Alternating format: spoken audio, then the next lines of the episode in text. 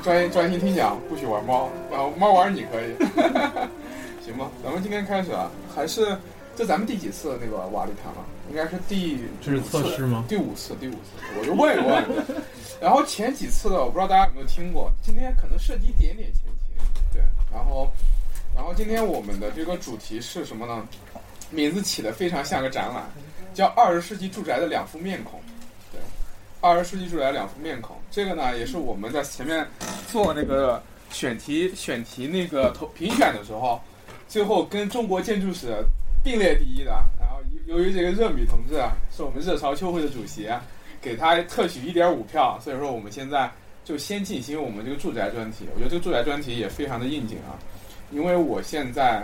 就我们我们这个客厅里面有好多人都跟住宅相关的，L Y 之前是做住宅的嘛，然后那个热米现在也在研究研究枕头、研究床什么的，然后我自己也在做一个居住专题，对，所以我觉得正好可以去做一做一做这个呃居所的这么一个呃居所的这么一个专题。那么今今天我们这个东西，第一呢，它算是个引子，第二呢，就是正好借着这这次讲座呢，我们。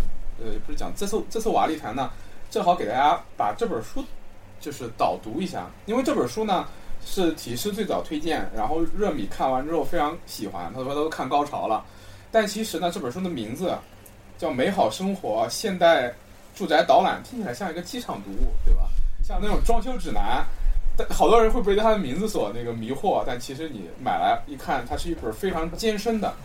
呃，艰深的理论著作，对，正好热米来了。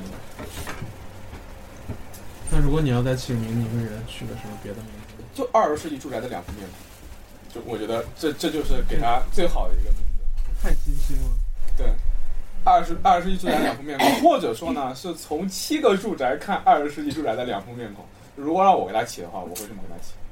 第一是延续瓦砾谈的传统，就是从问题出发，从在座的各位大家身上出发。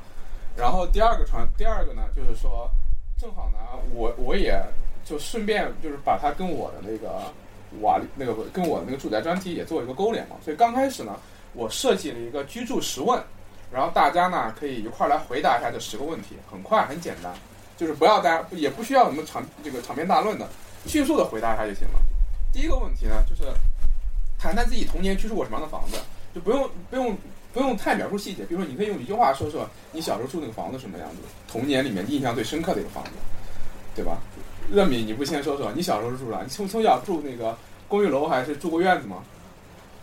没有，都是楼房。都是楼房，这就是高净值人，是从小就楼房。提示呢？嗯，其实我对房间内部其实没什么印象，但我的外部环境其实印象更深。对你小时候，那你住住在哪？住在住在什么地儿？其实第一个应该是我妈学校的宿舍哦，对，然后那个其实有点像你住一个房间，就是公共的厨房，哦，就是因为当时我的行动能力有限，是四岁以前，所以我印象只有厨房跟家。然后，OK，然后后面住的那个我觉得是比较奇特，是因为它是拿着香港的成熟住宅图直接搬到我们那个地方，所以它其实是跟时代脱节。跟时代脱就是过于超前，过于先进。他架空了一个可以停车的，但是没有几辆车，就是这个。都停电瓶车和自行车。没有，就是就没有，就是黑，像一个黑黑的。黑黑的一个，一个一个一个一个一个科布歇式的地层架空，很神奇。后面想起来。OK，下一个是谁？你知道了？我知道了，对，我知道了。对我住过还挺多的，就他说的那种公寓楼，公共厨房的那种，还有平房，还有老家那种院子，都住过。对，就暑假基本上都会送回老家嘛。送回老家，老家是在就是瓦房，瓦房在村里。对，那你住过土房子吗？那种类似就是土房子，就是那个砖土，砖土混合的。对，宇哥，哦，也住过爷爷奶奶家的那种土房子，土房子，然后也住过那种学校的宿舍。啊，对，就大家居住记记记忆还是相对比较丰富的。我们这代人其实赶上了这种相对比较丰富的居住记忆的尾巴。其实这个就可以跟大家聊聊。因为谈这个为什么要谈童年呢？因为现在我们居住的模式其实是高度同质化的，是一样的，对吧？大家现在如果让我们说现在住哪儿，基本上都是要么自己有一个小房子，要么就要么出租房在上海，对吧？大家现在就说那都差不多，但是一说小时候呢，还是有多样性的，就说明什么呢？就我们这代人可能啊，也可能是中国这最后一代 这个有这种比较相对比较丰富的居住记忆的。对，或者也也不能这么说，考虑到我们国家这个，对对对，城乡差异啊之类的。但相对来讲嘛，就我们现在这个住宅同质化问题，其实在变得越来越严重了。就第二个问题，其实就就就不不用就就就是刚才我说的，大家也居住在什么什么样的房子呢？反正我是在居住在出租屋里面的。居住在出租屋里面的，要不举下手吧？大家谁谁居居住在出租屋里面？现在？OK，就是租的房子吗？就租的房子嘛，租的房子。然后住住在自宅的朋友们举下手，那就剩下的就是 什么叫住宅？自宅，自自己或自家的房子。OK OK OK，好。第三个问题就是做一个小调查啊，我们都是当代上海居住青青年的一个上海青年的一个居住情况的调查。中青年，都是青年，对，都是青年。然后我们自住屋占比刚才已经调查过了，对吧？差不多一半儿。我这个在在在上海比例肯定算是高的了，就是我们这个年龄段的。然后也有可能住家里面的，对吧？然后大概的面积，就你的居住面积大概是多少？其实个人的居住面积呢，家庭的居住面积？呃，我觉得两个可都都都可以说一说。对，像我十个平嘛，你呢？我大概有有二十五，二十五。OK OK。圆呢？十四五，十四五平。提提示呢？六十。你你们那一套一整套大概多少？六十。六十。然后你们是两个人一起居的，呃，一起住的。对，差不多。其实，我觉得均下来算上公摊啊，就算上那个卧室的公摊，差不多一个人的平均居住面积三十平左右。有有自住房的，我估估计可能，嗯，一定了。但即便有自住房，也可能大大概均下来啊，三十平左右，三十平不低了，是不是？在上海不低了，就对对，在在上海的平均水平，在我们在看来，就是跟我们差不多，就是就是已已经不低了，已经不低了，对。大概就这么个情况，然后功能其实能有什么功能？我的反正就是睡，就是睡觉，然后做做饭，然后起居空间其实不多，就是那个会客啊什么的空间。大家想想自己这三十平里面睡的可能在二十平以内，二十平以内，那剩下的空间可能就挤在那十之内，或者十多一点，就卫生间加上厨房。厨房如果两个人共用的话，你除二嘛；卫生间两人共用的话，除二嘛，对吧？那那一个一个一个卧室里面，就是一个小的出租屋里面，厨房厨房厨卫的空间加起来二十，一除二或一除三，对吧？差不多这就是我们当下上海青年的一个居住状况。对。然后第四个问题就很主观了，你满意吗？我不满意，也没办法，没钱。我又问一下，对现在自己在上海居住状况，基本满意啊，就是非常不满意，不满意。然后满呃基本满意，然后非常满意，就是基本满意这一档的，大家能举一手？基本满意以上这一档，就是我觉得我基本满意啊。其实林师还有吗？啊，我看看。对啊，我们你俩不满意吗？不满意。非常不非常不满意，非常不满意啊。所以说，你看这个，就就我们这算是上海不错的情况了啊，满意度大概是十分之一不到，对吧？所以说，这这还是蛮能反映问题的，啊，怎么这直接到第六了？没事儿，无所谓了。那你们现在有觉得自己在有多大程度上面能够塑造你们现在居住的这个二三十平的一个空间？咋了？看一下这儿能出？哦哦哦哦，OK。但多大程度上能塑造？就是或者说说一个百分比吧。就比如说我的出租屋，我感觉我对它能塑造的就是我。摆放的东西勉勉强强算能塑造吧，我就买个东西还能往里面放一下，但大部分东西都是我房东的嘛。墙上我能贴贴挂挂，能买点小家电，那我给它的定定义，我差不多我对它的可塑造度百分之十五到百分之二十左右。大家基于我这个评评判评判，你觉得你对你的房间可塑造度在什么样算百分之一百？百分之一百就是自建房，可以拆的，还挺幽默的，对吧？你如果你是自住房的话，如果你是自住房的话，给你给你就是自己自购房的话，给你算百分之五十，对。然后那自购房只有百分之对，自购房就只有百分之五十了。你这二十不少？那不，我不，我觉得我相当不少了。对我至少家具能加点。有的人房东说你墙上不准贴任何东西，那然后家具不准换任何东西。那我觉得大多数人都没有百分之五。那你那肯定没有百分之五。那你不如把。就是非自建房之外那些也非自住，就是某一项，比方说你能摆放东西，你给它占多少？你能粉刷墙，你这这是个小问题，就就没 没必要搞那么严肃。那你这个问题问的太虚了。就就就就就是一个一个主观感受。按按我来理解，你能自建房，这个是百分之三百，我觉得是。但其实，在我我待会儿你听完你会发现，在国内你这边自建房也不是百分之百。对。或者你可以问这个问题，就是你觉得就是。你是你会认同说什么房子是租的，生活不是这这更虚了。但是那个就是你会主动去愿意去摆置它，但是另一种就是你把它当做会下班回来睡觉的地方。你我觉得你这个回答已经蛮能反映问题了。对啊，就是我现在别说对它塑造，就是多少了，我现在对它的塑造意愿都没有嗯嗯我之前是有一个是我完全改过的，就是它很空。啊。但其实我发现，就是因为你租房，你肯定自己是有个价位的吧？嗯其实，在淘宝的选项也很少，嗯对，是其实非常少。像这个房间，其实我给它定义就是你的对它塑造度差百分之五十左右。它租下来的时候，其实就是一个空大空房间，里面所有东西全是李氏的。那你看，你看，只能用宜家了，其实你的选择可能 这个品牌。对对，选择其实也不多，对，选择不多。所以说这个问题，其实到最后我，其实这些问题我其实要的到最后不是答案，其实要的是这个问题一出来，其实一些倾向、一些东西就不言自明了，对吧？嗯。这个问题呢，就是刚才那个问题的反面，就是说，那在这种情况下，你觉得你在你的居住的空间内有多少东西是自是属于自然的？有有什么东西是属于自然的？有什么东西是独一无二的、无二的？就是反映你的。反映你的自然哎，OK，来，你们都是听饭店的，还要我解释吗？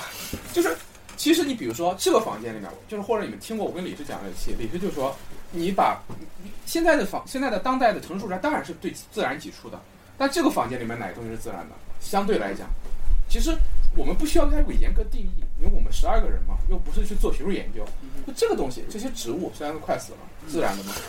因为院这个院子里面的那个金桂，哎，那个是自然的吗？哎，你们的房间里面有这种东西吗？是有机的，是 organic 的，是发霉长出来的蘑菇，哎这个算，这个算，啊，这个东西，你看他一说出来，这种无奈感就提出来了，就就出来了。那他当然算，这当然算，对。还有吗？你能想到你自己房间里面哪个东西属于自然的？谁的房间里面有一棵树？没有吧？就是有机的是吗？对，有生命力的，有棵树，有只猫算不算？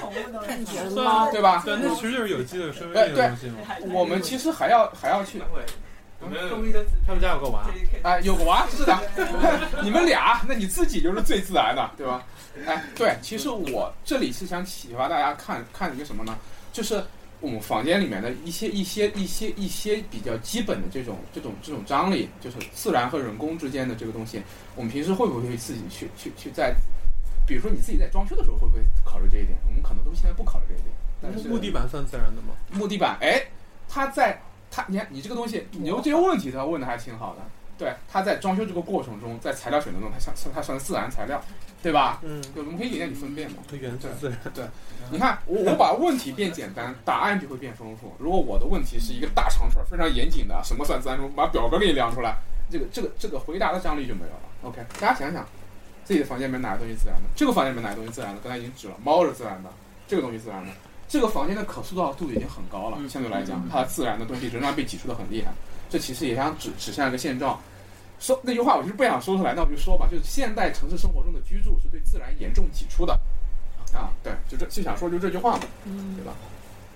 第八个也是很主观的，大家可以说说你现在这个房子没有哪个东西，你现在很想要但还没有的，有很多啊，应该会，但是你想想有没有什么东西就可以给大家分享呢？就是我房间里面很想要一个东西，比如说一个钢琴，一个客厅，一个客厅，哎，对，一个客厅，面积挺好，挺好，挺好，对吧？面面积是吧？这都这都很好的回答。面积那个，这这这这这还还有吗？还有吗？就类似这样的客厅，想要更多的面积，阳台，阳台，哎，阳台，对。比如，比如说我我我其实就想要有拥有养一只猫的权利，那房房东不让养，对吧？啊，还有吗？其实类似这样的，就刚才这些回答已经很好了，就是我们花园，花园，对对，它有自然的东西，对吧？花园，对，就希望自然不被挤出吗？有个院子，想不想？想不想有个院子？没个有没个样子，没院子，没奢侈，好奢侈，对吧？就是得敢想。就是得敢想，对。今天反正又不是，就让就真给你盖，对吧？又不掏一个亿给你盖，你想一想还不敢想吗？花园要少，要个公园。啊，要有公园，对要公园。对你，或者说我希望自己住在一个对离公园更近，我出了门就是公园的地方。就是这个东西，我如果时间长的话，我们就今天就聊居住实问的话，那可以聊的可多了呢。将来可以搞个沙龙，对吧？嗯，都可以都来我的房间专题去细细聊嘛。在座的各位都还没来过呢，应该对吧？而且将来一个都跑不了。OK，下面是个比较宏观的问题了。那么我们跳出自己了，我们我们自己，假如说自己是上海市长，啊，把公正拔了一边去，我们是上海市长的话，你觉得我们当下城市生活中最迫切的就是居住生活中最迫切的点是什么？就是听了这么多饭店，你们觉得它有什么比较迫切的问题？就这个东西虽然听起来很学术啊，但我觉得可以畅所欲言。对，居住上最迫切。其实它有点，从我小时候到现在的感觉，就是小时候我的家里面都会留个客房，嗯嗯但到现在其实你要接待别人，其实已经很难，而且其实大家不会预留客房这种东西了，就是你把他人也排除在你的。对，把他人也排除，这一点非常好。嗯就是我们这种流动化的制度性家庭的一个制度制度性家庭的社会，不是不是，制制度性家庭的社会，这种这种这种功能被挤出了，这种这种功能也被挤出了，这其实很成问题的。其实这个地方我这个问题设计的不好，对，但是我可以谈一谈。我你说啊，你你不是想说吗？我是想说，说出来。大概可可能跟其实讲的差不多嘛，就是我觉得还还是就是社区组织的问题。哎他他就直接直接把我刚才要说的话说出来了，其实就是去年了不大。我觉得我刚才为什么点上海，就是说当下城市居住生活中最迫切的问题，在去年 lockdown 的时候一览无遗。呃，过度的管制，社区生活的社区生活的丧失和这个呃基层组织之间和人的这种联系性的这种被斩断，这种原子化、流动性，反正讲那一套。对我还是希望大家就是能够回到我们自身身上来，回到上海上面来。就我们在上海，在去年就能看出来，城市居住生活中最迫切的问题是什么。这个也不是我我我把这个问题放在这里，其实也不想说他什么见仁见智啊之类的。我我其实就有这么强强烈的倾向，就是刚才提示也好，临时也好，说到的这些问题。你觉得他管的太多了？对，管的太多是一方面，但是它肯定是一个更大的问题中的一部分嘛。刚才也说了，就是饭店说的什么原子化的问题啊，现在的流动性的问题啊，然后现在的人的人的人被放到一个系统中的这种制度化的问题啊，这些问题待会儿我们都会在这本书的导读里面去讲到它。对，今天的容量还是蛮高的。然后第十个其实也是很主很主观的问题，我们觉得我希望还是大家回到自己，就这十问都是回到自身的问题，就是你们觉得在当下此时此刻在上海居住的过程中，最珍视和最喜欢的东西是什么？就是什么东西让你留在上海还没走？大家可以想一想。生活在这里的人呢？哎，对，生活生活在这里的人这个关系，嗯还有吗？这这个当然就是很很很很很很温情的这一面，有没有一些更呃，这单子也很具体了，就比如说哪怕就是一个东西也行，或者一个人，像你说的，或者一件事儿也行。就比如说我听任飞老师说，任飞老师对吧，肯定是自己的事业在这边，对吧？这是他最珍视的东西之一吧。像其实我留在上海的很大原因，其实对吧？我都离职了，我为什么不跑村儿外去干活呢？舍不得大家嘛，舍不得客厅嘛。我这个东西也没什么好说的，对吧？所以说，我觉得这些问题，呃，我都可以想一想，可以可以去想一想。我不是说大家没想，我觉得大家，我我相信人对这些问题是有某种自觉的。但我把这十问提出来呢，希望希希望是它能够被严肃的开始讨论，对，嗯，或者说是在更多的交流中呈现出来。所以这十万只是作为一个比较浅显简单的引子，算暖场过程。对，场暖了之后，我才开始修缮，对吧？OK，从我刚才的讲述，我们大概大概能感受到一些我们当下居住的问题。我觉得我们又不是搞学术研究嘛，我们对这些问题有一个定性的把握，或者有一个大概的把握就行了。这也是对，所以说我们就刚才通过这十个问题，已经大概能知道这个我们当代居住有哪些问题了。你看，面积小，这是很很直接、很迫切的问题。面积小，对、面积小这个问题，其实可讲的能讲一整一整天。中国，因为因为我们一说住宅面积小，第一反应就是就是那个人太多，但其实这也是一个很简单的分辨，到底是不是因为人太多导致面积小呢？对吧？后后后面就就就是我们就是如果如果将来有机会的话，可以探究这个东西，聊很多的，包括功能化，就我们的居住现在被高度的功能化，很多非功能要素被挤出，比如说你说人情的要素和自然的要素，刚才我们都谈到了，哎，它开始好好好像变得有点功能化、标准化和同质化的问题。就是小时候我们的居住记忆这么丰富，现在 就只剩下一种居住记忆了，一个卧室带一个卫生间这种居住记忆。然后它现在变得越来越标准化。我们现在住的，我们现在就是，比如说你只要住在小区里面，你那个小区里面肯定有跟你一模一样的房型，对吧？对，这些东西其实反映出来我们现在当代的居住中，有对自然要素和人文要素的双重挤出。当然，呃，这这些现在这些分辨都还是比较直观的、比较浅的分辨。然后我们后面会跟大家一块儿一块儿的去深入这个问题。所以，我今天这个讲述的开场这时候才开始，就是今天的题目是什么呢？二十世纪住宅的两副面孔。那么我们就一块儿来看一看，是什么带来了我们现在居住的这些问题，以及这些问题有哪些反思和回应。刚才其实我们已经说过了，但是就说的是我们自己的这个问题是，我们来想一想，我们的祖辈生活在什么样的房子？我们的祖辈当然有人可能祖就是爷爷那一辈也生活在城市，但是我相信我们祖辈里面自建房比例可能非常高，对吧？大家就说回想一下，自己爷爷那一辈儿住的是自建房的，请举手。就是你指的自建是自己盖，真自己盖啊？这这就是在村儿里面自己盖这种的。嗯，对对对，应该是，对应该是对，呃应该是清楚，我没印象。就不是自己这个人咔咔咔盖，啊但是他是自己的地，呃呃非商品化的，啊不是不是在那个大城市这种，应该因为我我觉得甚至可能会是百分之百。呃，猫师的爷爷这一辈儿可能在上海了，已经，对吧？对对对，不用举，不用举。再往上再数一辈对，，好，再往上上。对，那咱们父母这一辈儿人住的什么样的房子？啊，你说城市就不能有自建房有啊，大量的城市自建房对啊对，对，也是，我是没有具体问过家里人。嗯，OK。那么我父母这一辈儿呢？父母这一辈儿，单位分的公寓哎，房，单位分的公寓房应该是绝大多数，对，嗯父母这个好像也是自建，也是自建的是吧？对，自建或者是但是在城市里。对对对，啊，在在城市里的自建房，对，就我我我爸妈他们那一辈儿住的也是这样的一个，就是在我们城郊的一个院子，城郊的一个院子。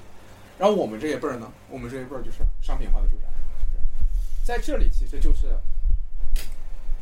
说什么想说什么呢？就我们国家的人呢，你说幸运还是不幸运？幸运吧，就是我们这一代人，其实你跟欧洲人、跟美国人相比，跟欧洲和美国的城市年轻人相比，我们的居住记忆和我们能够通过口传获得的居住记忆，是比他们丰富的多得多得多的。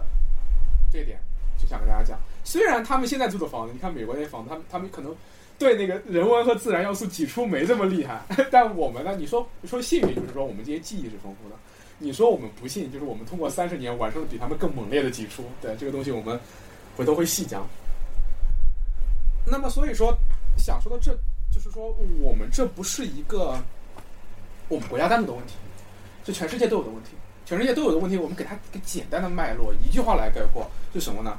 我们上建筑师上学的时候都说过的，就是工业化带来的标准化、规模化住宅的这个和城市化这些问题。就是我们现在刚才说的这一切，似乎有一个 很简单的答案，怎么回事呢？因为工业化了嘛，没办法嘛，对吧？工业化、城市化，然后人全到城市里面来，然后那个大家不得不开始人口变得拥挤，在大城市的生活，然后 你上班，资本主义，巴拉巴拉巴拉这一套，我们我们这些批判应该听得很多。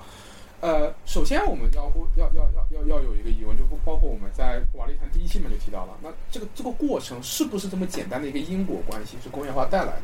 我在那次瓦力谈的时候，其实就已经有有一个分辨了，它可能没这么简单，就是主客观可可能不能分得这么开，很可能是要把思想史的问题，呃，思想史是思想史的要素给引入进来，这个东西在我们第一第一次的瓦力谈里面已经讲过了。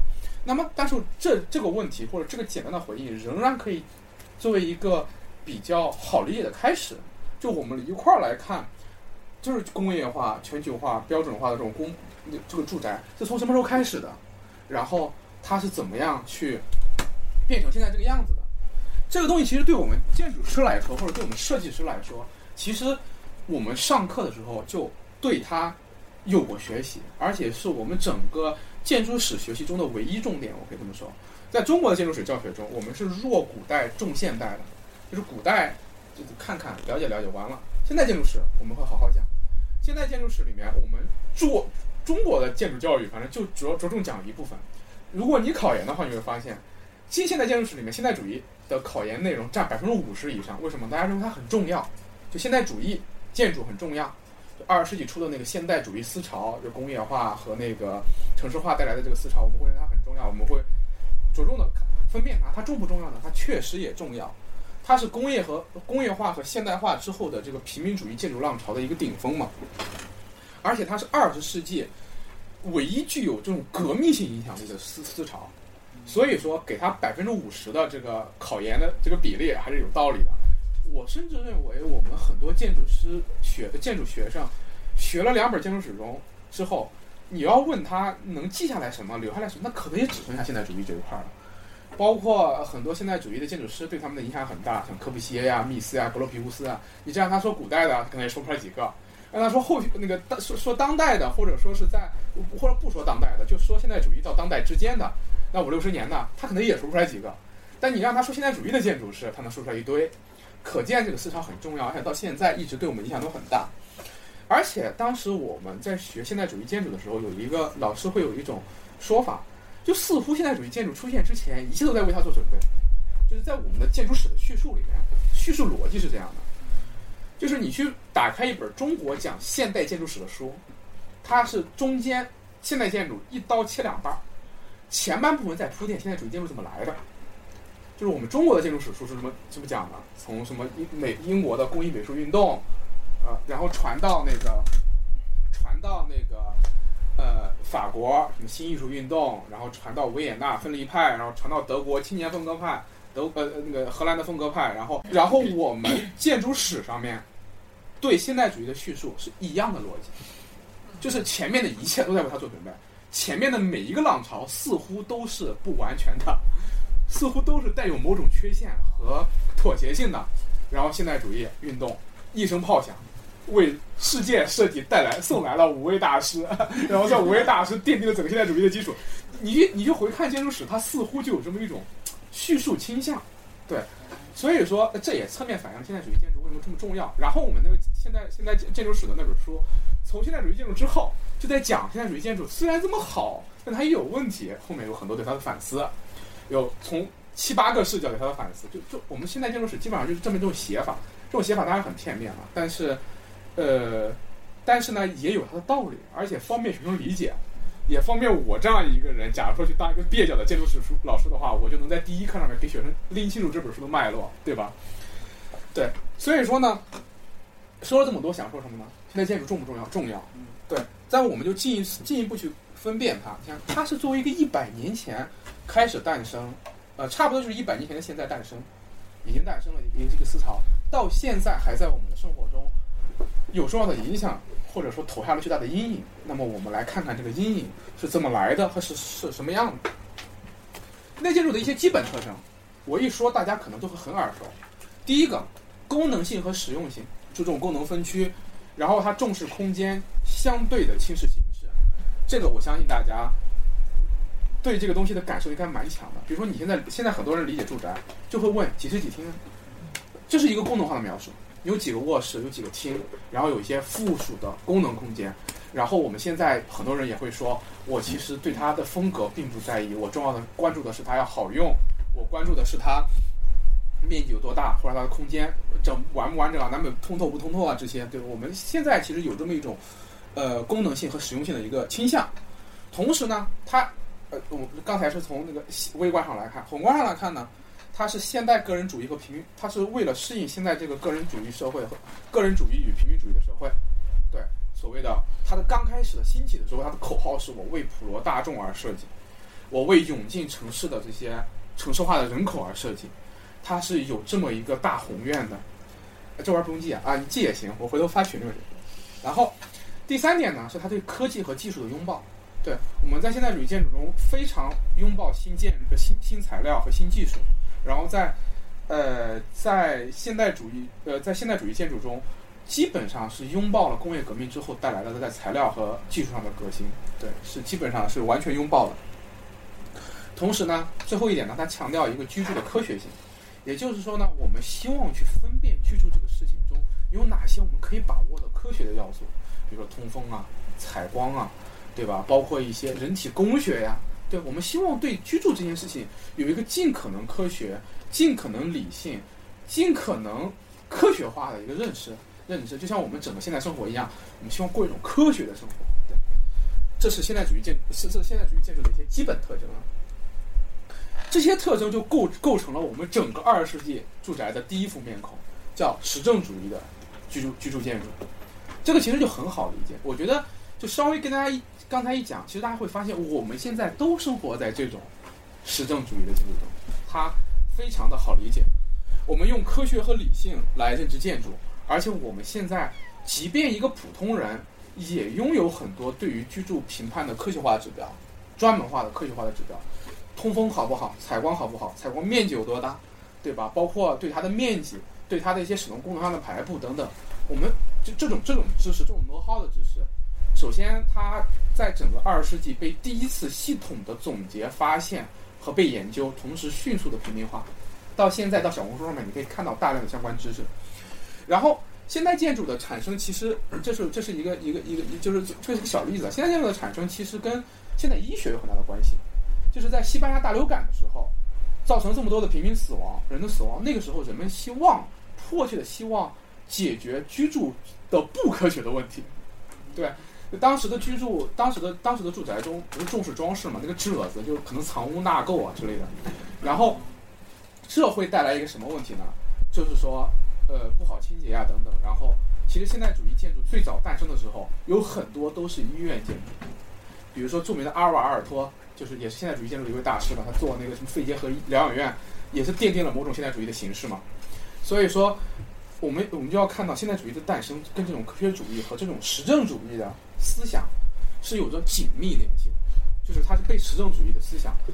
这个实证主义思想就一直可以追溯到笛卡尔，追溯到牛顿，追溯到那那些时期，所以说它可能不是工业革命一声炮那么简单，它可以追溯到我们思想史中的实证主义的认知革命，这种认识论中心主义的这种实证主义的这种认知革命，带来了我们人迫切的希望通过我们的理性去理解建筑，去理解居住。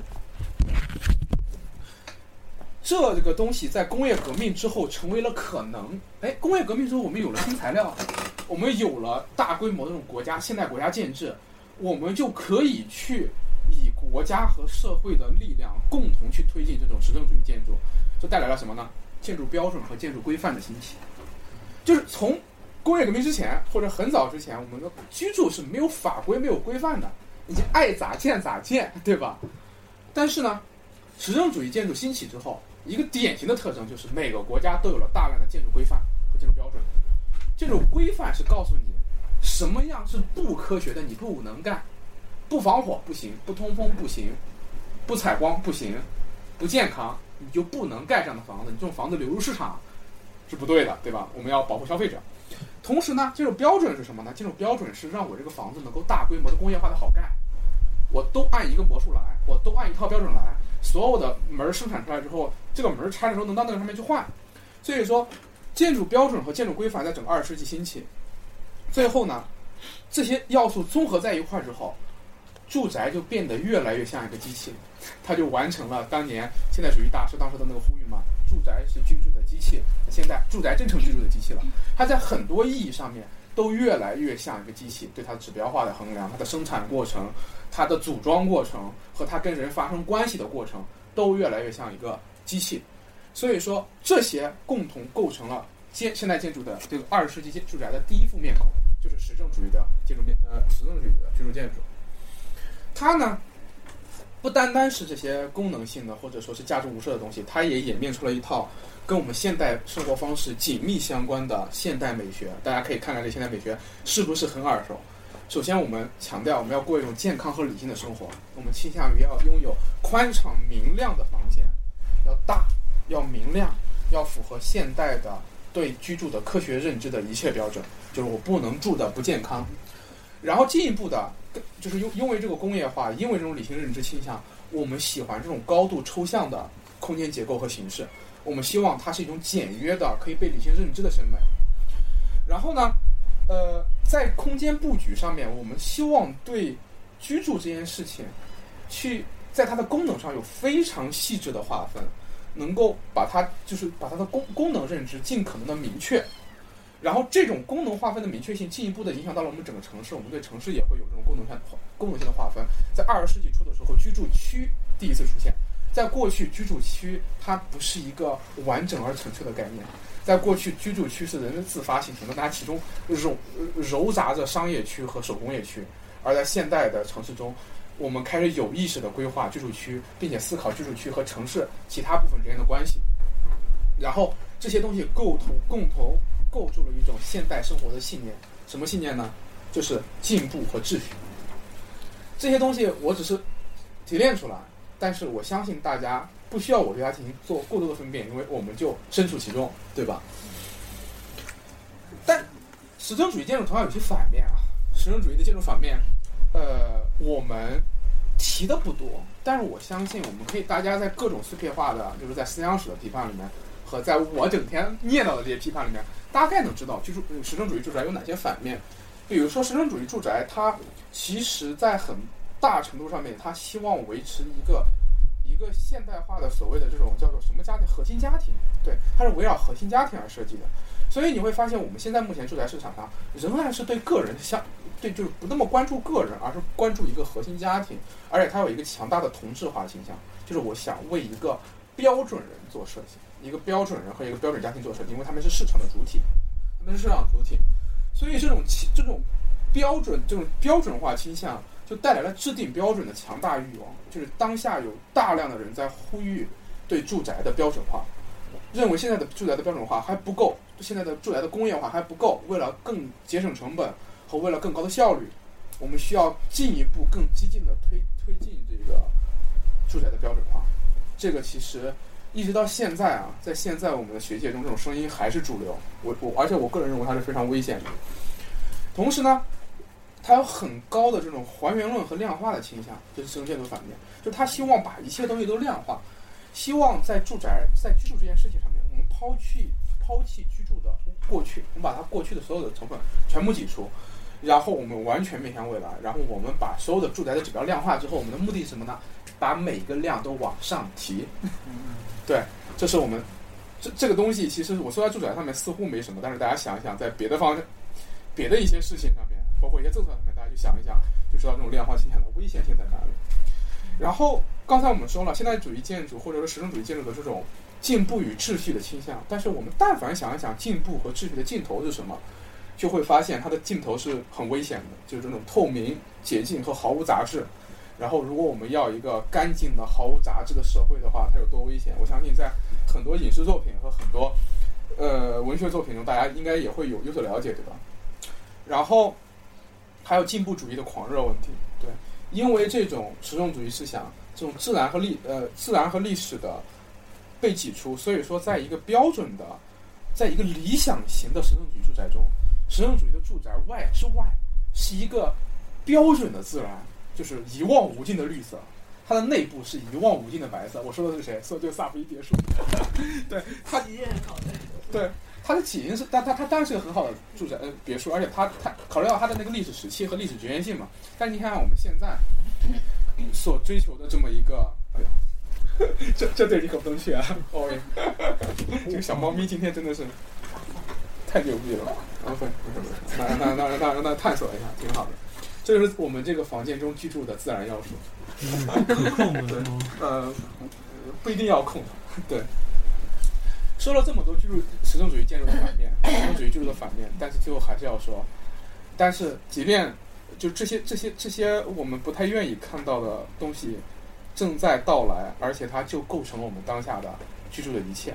所以说，我觉得为什么现在有很多，就包括我自己过去对实证主义建筑的批判，都很简单呢？就在于它其实没必要反复说，我们每个人都知道，对。就这些道理都是很简单的道理，这些道理也是李斯反复讲过的道理：实用主义的危险、科学主义的危险、现代性的危险。所以说，我在刚来上海的时候，嗯，你作为一个学生，其实也知道这一切。然后你跟别人说的时候，别人会说 “so what”，然后呢，对吧？你跟学术界的人里面朋友交流的时候，大家会问 “so what”，对吧？然后你跟普通人讲说，那那你说这些词儿我不懂啊，就我刚才讲这些，其实还是很抽象的，对吧？大家可能能大概能理了解。但是呢，跟我们当下生活的接入，就是我刚才已经尽可能的想让大家去从自己的当下生活中跟它勾连一下了，但大家可能还是觉得有点、有点、有点难难放在一块儿。就是哎，那我到底怎么跟我把我每天晚上睡觉这地儿跟你说这一套大词儿连起来呢？哎，我不是个建筑师吗？我就拿一个例子，就告诉大家，你那个房子怎么盖出来的。我们来一块儿来看看，实证主义住宅是怎么一棍子插到我们生活中的。首先，我们来想一想啊，就是居实证主义住宅的，就是这个。对 我我我刚才那个总结自己说嗨了说过去了，但是最后还是想 有个例子给大家讲实证主义住宅的极致，就是我们以为实证主义极致是萨福伊别墅这样的，对吧？就刚才我说的那一套，但其实实证主义住宅极致是什么呢？是这样的，这黑客帝国，对，这就是对实证主义住宅的一个极端的隐喻嘛，极致的隐喻。你脑后插一管儿，一切问题都解决了。睡眠舱是吧？对，它是极端功能化、极端量化的。对吧？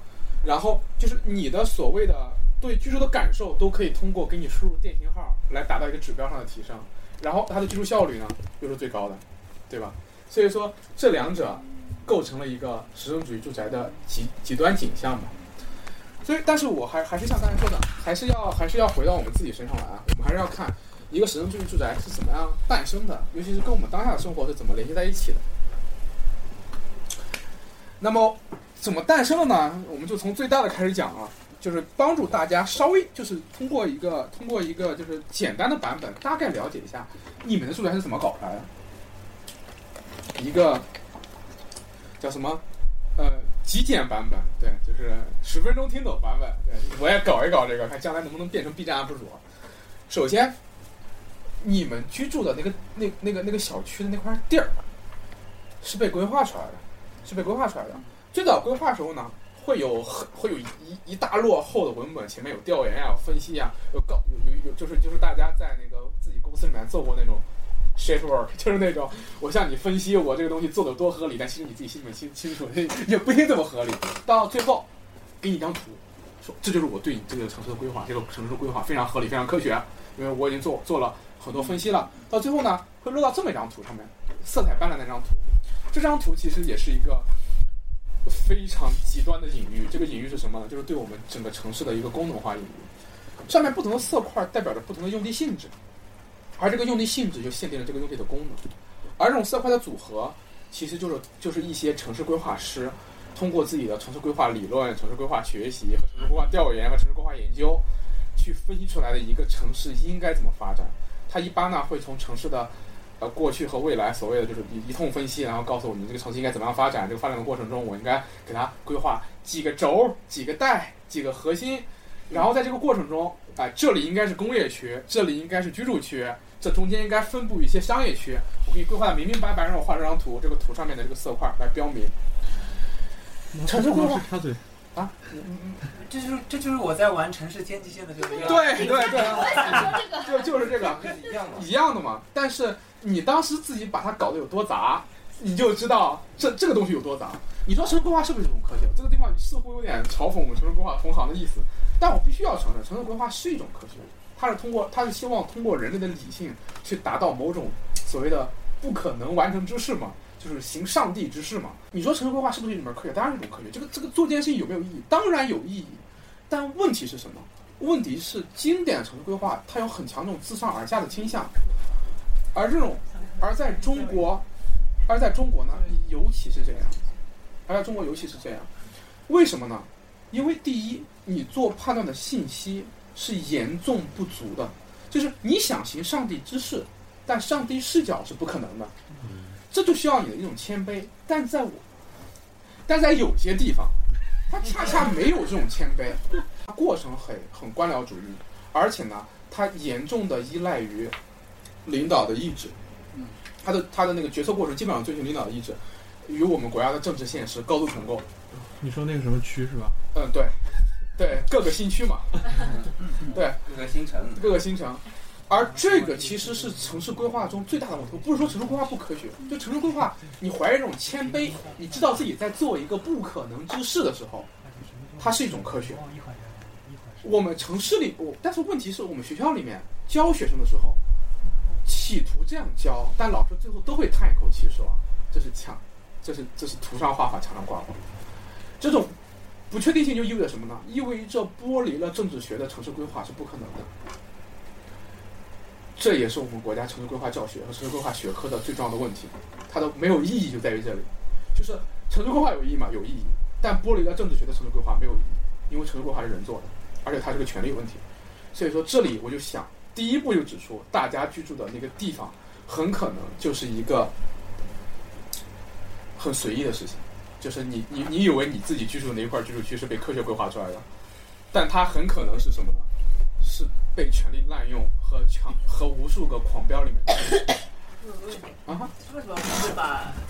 就我现在才知道有个学科叫人文地理城就是西岛那个。对对对对。为什么他把剥成两个学科？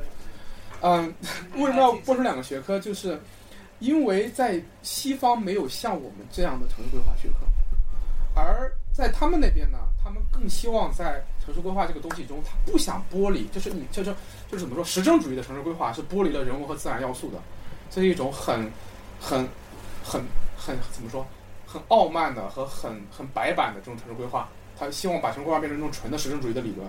西方很早就有这种对实证主义的反思。所以说，他就摒弃了这套实证主义的规划，在苏联还在用的时候，在一些西方国家已经摒弃了。他希望在其中引入人文和自然的要素。这个时候呢，生态的城市规划的一条线儿和人文地理学的一条城市规划的线儿都介入了进来，并且整个西方的城市规划学科都围绕这两条线儿进行组织，而没有像我们现在这样的功能性的城市规划。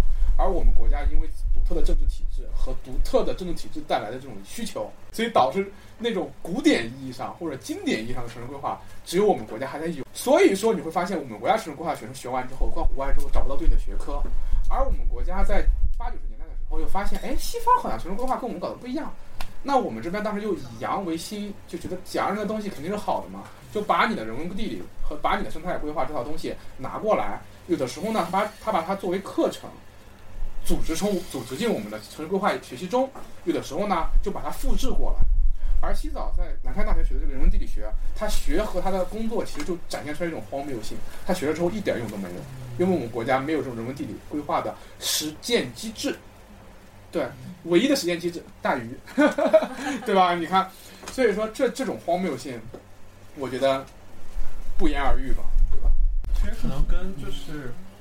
就是我们这儿公权力太强了，就是你想推动什么事儿，一定能推得下去。你在外边儿，其实你就算想这么规，你觉得这样更科学，其实你在到具体的社区干嘛，他也不会接受你这一套。就是对，就就这么简单，这个就是可以这么概括，对，可以这么概括，对。但这个机制，当然就是我们这边也没有不一定他非得推得下去，但这一部分我们今天不讲啊，将来请三千老师来讲。三千老师和李律师那一次。就讲四川北路和康健不同的命运的时候，我们来看看公权力到底能不能推下去。他推不下去，对。然后那个真的是要等，要等好久，要等三千老师有空吗？然后刚才的那个那块地，每一块地给到设计师设计的时候呢，会变成这样一个东西，就会批一个规划用地规划许可证。我原来以为球球是在地产啊，后来发现不是，这个就没法让球球来讲了。那我自己来讲嘛，就原来就想拿地报规的故事，就是比如说你作为一个开发商，你想拿块地，你得跟政府说。这块地我想拿，为啥呢？我有钱，我有钱，我想投它。投它的过程呢，你放心，我决定按你说的来。你让它是居住，我就让它是居住；你让它是商业，我让它是商业。然后我拿下来，所以说呢，他然后政府说啊，行，我可以把这个地给你，让你开发。但是呢，你能不能乱来？你不能嘴上说我要这样这样搞，怎么办呢？我这边有一套那个对你的枷锁，这个枷锁是什么呢？叫规划用地条件。你规划的过程中要完全按照我这规划用地条件来，你不按我这个来，回头验收的时候就干你，把你罚到你妈都不认识。所以说，我们每个设计师在刚开始在设计地块的时候，这玩意儿太熟了。就我们做设计师做设计的，叫国有土地使用权规划创造条件。什么决定了你居住的那个那块居住居住区？你以为是设计师吗？不是，是这个规划内条件。这个规划内条件基本上干完了百分之九十以上的事儿。它规定了什么？我给大家大概讲一下啊。首先，它规定了这块地方的建筑密度，规定了这块地方的建筑密度。建筑密度这个概念是什么呢？就这个住宅的占地面积占这块面面地的比例，这个就是它已经规定的，规定的不能低于一个值啊，不能对，不能低于一个值。这是什么呢？啊，不能高于一个值，不能高于一个值。然后呢，规定了容积率，容积率大家买过房应该都知道，容积率就是这个地方的可不能叫可售的，就是那个建筑面积，就是所有的层数都加起来那个建筑面积占这个用地的比例。这个东西它控制的什么？它开发强度。我不能给你一块很小的地，咔盖个三十三层的楼，一棍儿就球到天上去，开发强度过高。但是你有意思的是什么呢？我们对它的控制不单单控它的，就是不单控你不要盖太多，还要控你不能盖太少。对，而且我们这个这个容积率基本上就是给多少就得盖多少，这个东西基本上就是这样的。损容是要经过严格的重新这个叫什么来着？叫调规程序的。就是我想损容不是那么简单能损的，我想超容也不是那么简简单能超的。一般情况下要综合平衡，一般情况下情况下综综合平衡。所以说，所以说，这体现出来什么呢？就是你那个小区，它的它有时候，比如说它建这么密，它不是开发商想建这么密，或者说是建筑师想搞这么密，就政府已经规定了，就是这样了。OK，包括它的绿地率，政府也会规定。然后除此之外，还有很多很多很多指标，它的建筑高度，然后它的有多少车位，就是一些交通交通报配套，对，要配套哪些设施，配套到什么什么是，它会精确到什么程度呢？有几个卫生，有几个公共厕所，公厕多少面积，配电房的面积，商业配套的面积，给你安排的明明白白。而这个东西就是套在一个建筑师头上的枷锁，你就得按这个来，然后这导致了一个。非常特殊，我不知道国外有没有，可能有类似的，但没有像我们这么神奇的一个东西，叫墙牌。嗯，就是墙牌，就是大家可能没听说过这个词儿，但是住宅设计中最不能说最重要，就是不那么重要，因为它很简单，它 AI 就能做。但是呢，但是它恰恰又是决定你居住建筑、居住小区的最大形态的事物，是什么呢？就是这个墙牌。我一说墙牌，提示就乐了。你你们首先我问一下大家，你你们买过房子，你们知不知道墙牌？行，我觉得墙牌这个事情还是有必要给大家讲一讲。墙 牌是什么东西？墙墙牌就是我我规定你这个地方必须要建这么多这这么多面积了。然后呢，一般情况下我会有很多高楼嘛，这个居住区很多高楼。但同时呢，我又用另外一些东西来控制你，比如说最典型的就是采光。就是采光这个事情来控制，就是我要求你盖这么多面积的同时，每一户的窗户不能低于，比如说在冬至这一天，不能低于一点五小时的采光，这是保证了这个居住宅里面的最低的居住质量嘛？OK，我给了你这个要素之后呢，你就开始做数学题了，我就把那些积木在这个地方排，然后北边的高一点，南边的低一点，中间的间距拉一拉，然后排出来若干个强排方案，注意。强排方案最后会决定，我认为在城市中非常重要的一个因素，就是这个地方的建筑的一个机理，而这个机理，就是我我其实很很简单，就让大家去看看 Google 地图，为什么中国 Google 的地图它这个城市的机理这么丑？你拉到新加坡，拉到西班牙，拉到美国，哎，我觉得他好像没咱们这么丑，为什么原因？很大程度上是因为这个，很大程度上是因为这个。你说它合不合理吧？它当然是合理的，我不能说我们国家这个东西不合理吧？对吧？它给了你开发强度，然后又要保障你的最低生活水平，然后，但它唯独没给你的是什么呢？就是自由，就是我在这边不盖这么多房子自由，但是没办法，这张土地都是国家的，对吧？国家当然要规定，就我的房，我的土地怎么能只盖这么点房子，对吧？所以说，这个东西其实恰恰是影响我们一个居住区最大的一个东西，而这个东西其实是很随意的搞出来的，所以说。我之前以为它是为了防你建的过高过密，所以要限制你，比方说每个户的采光。其实我们可以不建这么多的。这个东西它是为了防止，为了把它商业利益最大化。哎，但是它的那个收获收获公共利益，对。球球是刚才说的这个非常好，就是我们下下一个想说的。政府和政府和资本在这一个住宅的开发中，政府关心两个问题，关心一个问题。政府关心的是什么呢？是我。政府其实是什么呢？是一个我们我们的政府，算是一个实证主义政府。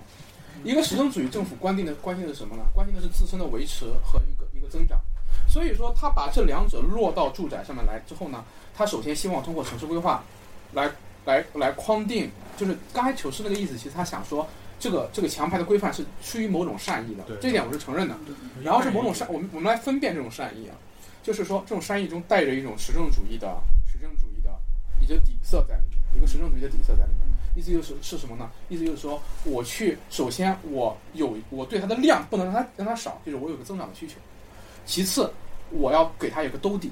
我这个兜底是什么？就是个生活质量的兜底。这两者都能在实证主义刚才的那个住宅的第一幅面孔中看到。然后呢，但这个时候呢，开发商关心的是什么呢？获值比，就是我最后的利润。嗯，开发商关心的最后的利润，就是我能不能盖最多的房子。对，然后。其实你说那个日照规范，有时候开发商也关不关心也关心，他知道那块地方的房子不好卖嘛，嗯，对吧？所以说两者的在过程中会就这个这个地方进行反复的博弈，包括我刚才说的条规就是一种博弈。有时候有时候开发商想想要把这个地方损容，其实就是为了我把它的质量做高点，我的单价做做高点，尤其是以在一些高溢价的地段，我把它做成损容的。比如说我在滨江拿了块地，容积率是一点零，我做成一点零的高层住宅之后。我最高最高卖到，假如说啊，我不知道价格，我最多最多卖七八万，但是如果我把它做成了豪宅，然后我可以卖到二十万，我我是有损容的需要希望的，但是政府他他会不让你损，这是一个问题，对，所以说这两者之间的博弈会导致在住宅设计中，其实最大的战场是什么呢？最大的战场不是建筑师能参与的，最大的战场是政府和开发商的参与。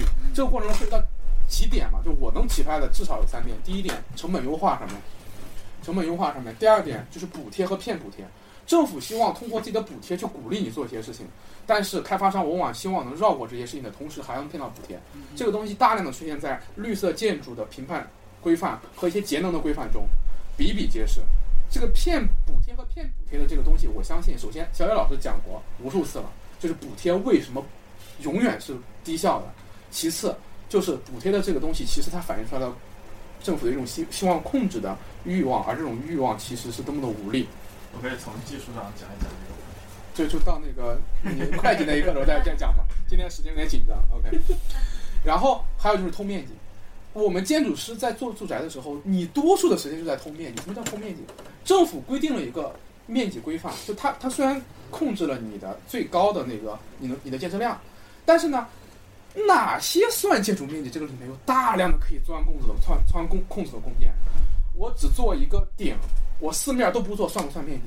我卖给你之后，你自己搭了之后，这东西算不算送你的面积？阳台我算不算面积？我露台算不算面积？有些东西我政府其实到最后控不了，我可以搭出来的空间，我算不算面积？而这个过程中，我们管它叫偷面积。偷面积其实也是我们，呃，建筑师常常要做的事情。所以说，我想说的是什么呢？你的居住区。我们看到现在的时候，就是实证主义的住宅，在影响我们居住面貌的时候，不但挤出了自然和人文要素，甚至挤出了建筑师啊。这个过程中变成了两个系统之间的博弈，就是住宅系统，不就是这个开发商的系统和政府系统之间的博弈。他们这两边通过数字，在一个巨大的战战场上面搏杀，挤出了自然要素，挤出了人文要素，挤出了建筑师本身。而这些东西产生产出来的是什么东西是什么呢？生产出来的东西是一些你不得不买的东西，生产出来的是我们每天每天晚上睡出来要睡觉的地方，而你说我消费者我可以用脚投票呢？住宅这种商品，你说你用脚投票，就像告诉你可以选人大代代表一样，你实际是没得选的，对吧？前面前面我刚才就是想说什么呢？建筑师是怎么被挤出的？建筑师的被挤出就是在瓦瑞谈的第四期、第三期我就讲过了。建筑师被挤出是是什么呢？是建筑师的非人化和工具化。在这个过程中，建筑师是一个处理规范文书文书的工具人，就是两个巨人在打架，你在底下去处理双方协调你的需求。对，政府。想要控制你，不让你不让你抄，然后开发商想要偷面积，这个过程中每一个动作作用到你身上，你的反应是处理他们给你的这些文书。所以说，现在的建筑师有大量的文书工作，比如说你会在 Excel 里面算面积，你会反复的兜面积和算面积，算我能不能面积有没有超和面积能不能偷，和我反复的进行成本的优化。在地产建筑中有大量的建筑师大把大量的时间放在成本优化上面。你只要在窗户上面偷工减料一点点，就可以给这个项目省省下巨大的成本，这也导致我们的建筑中的质量问题频发。在这个过程中，政府呃一直希望说去加强自己的控制，所以说它会有很多规范需求，而我们建建筑师在设计的过程中，很多时候面对的不是具体的人的需求，而是规范。这些规范，比如说防火和结构规范，对应的是政府对一个实证主义政府对他的公民。所允诺的安全，而日照规范、绿色建筑评级规范和民民用建筑统一设计规范，包括一些节能规范，是政府对你对他的公民所所许诺的舒适。然后，建筑设计面积规范，它对应的是政府对资本的一个控制。我们通过这个就可以理解建筑师为什么在实证主义的一个一个一个社会环境下，在住宅设计中被挤出，还还有他是如何被挤出的，他如何变成一个处理文书工作的人。然后，所以说我希望大家通过这段叙述去理解，我们的建筑不是被建筑师设计出来的，我们的建筑是被什么建设计出来呢？我们的建筑师是被这个实证主义的社会所塑造的，而他是通过这种机制所塑造的。呃，这个地方不是说给建筑师开脱，因为首先他是被挤出了嘛，但他其实就是说帮助我们去更多的去分辨，我们真正想要改变的话，切口在哪里？OK，在这里呢，我原来希望是 LY 能够讲一讲一些住宅设计的重点的。因为他在我们可以说上海最好的做住宅的事务所工作过很长一段时间，就这一部分原来上段时间大家说的，但是呢他不在我我就我怎么说呢？我就能简单的说，简单的说就是，还是跟上次一样，住宅设计它更能符合上次我们住第三次碎片谈所所说的那三个指标，就是经济适用美观。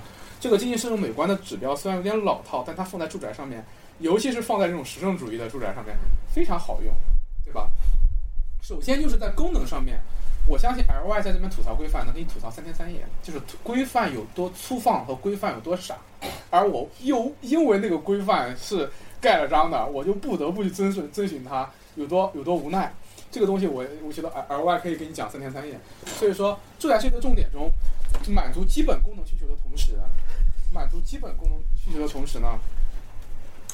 呃，里面有大量的是处理规范的一个文书、文书的文书的文书的问题。然后，经济问题其实就是一个成成本优化的问题了。我在这边想说的是什么呢？是想说，刚才那两套落到我们居住者，我们居住者不是最后还是可以用脚投票吗？但是我们来一起来想一下，我们挑出来时候怎么挑的？功能和经济，当然我们有挑，便宜这个东西很好分辨。功能，我们每个人其实都受过实用主义的教育嘛。就是那个居住好，功能好不好？其实我们有大量的东西可以去了解嘛。在最后，在市场导向，也就是说所谓的销售亮点上面，我想跟大家一块去探讨一下，就这种、这种、这种、这种、这种，呃，实用主义对这么多要素的挤出，落到我们身上之后，我们的住宅会有一种什么样的倾向？我觉得分辨这个倾向还是很有意思的。首先。我们来看一下中国住宅的销售市场上面的一个非常非常非常简单的分辨，你可以负责摄像这边，一个非常简单的分辨，就快拍，就是我们把中国的住宅的市场分成两个，一个叫做什么刚需，另外一个叫什么学区，叫改善。刚需和改善是对中国住宅的一个市场的一个极端简化，而且它讲话有道理啊，对吧？刚需的特征是什么？小面积段。地段好，保值，而且有很好的配套。我们房间中就有一对刚需家庭。对，改善呢面积大，然后改善呢就会有一些花样。对，就要满足一些我们对住宅的想象。对，很简单。呃，我们就从刚需和改善进一步去分辨我们的住宅市场啊。它其实我们中国的住宅市场还有一个特点，我在底下吐槽了一句，就是行情好的时候买了就是赚，行情不好的时候再好也不买。为什么呢？因为我们的。住宅的一个货币化的问题嘛，资产化的问题，这个我们不细说。但是我想说的是，刚需和改善对应到我们在住宅市场选择的时候呢，我们能反映出来，反映出来我们人在选这两个东西的时候，反映出来我们市场上的人是非常焦虑的主体，和我们最瓦解的生活。怎么说呢？这个东西在改善性住房和年轻人的租房中被反映的非常非常的明显，就是我们现代人的这种身份认同。需要在这个住宅上被体现出来，就是我要在住宅中体现出来我的阶级、我的品味是什么？这这个东西反映的是什么呢？反映的是我是谁？哎，一个人为什么会在这个过程中有这种我是谁的焦虑呢？这个东西小老师讲过吗？现代性的问题、主体性的丧失、主体之死、人的瓦解，我我系统我就不说了。但是我想说，在里面就是在李师的这一切分辨中，最后落到一个点上面是什么呢？我对这个东西的理解是什么呢？是住宅中日常性的瓦解。这个东西我会跟大家细说。就我想问大家，你们在小红书上面看那些装修风格的时候，内装风格有很强的品味和阶级的指征。如果你一个人很擅长做所谓的文化分析的话，很很擅长做所谓的文化分析的话，你能很快速的 get 到里面的某些焦虑啊，某些它的那个主体性的丧失的焦虑啊等等的，你这个东西很很好去做分辨。但我想说的是，我们不说那么玄的，我们就说那些小村的房子，你看的时候，你觉得住在那里面舒服吗？非常舒服。他说的，他说非常舒服。但我有一个问题，就是说，你想维持它一直是那个场景，它或许就是你，你你它如果它是一个，它是一个，它是一个，比如说度假的房子，你住了之后你可以走了，OK。但你想维持它一直是那个场景，你的代价是什么呢？你的代价是你身上的日常性要被完全的挤出，你要就是那是一个那是一个戏台一样的东西，那是一个。彰显你的阶级和品味的东西，那是一个出片的东西。然后你要让自己在里面跟他一块出片的时候，当然发到小红书上面，发到微那个朋友圈里面，有一百个点赞、一万个点赞的时候你爽。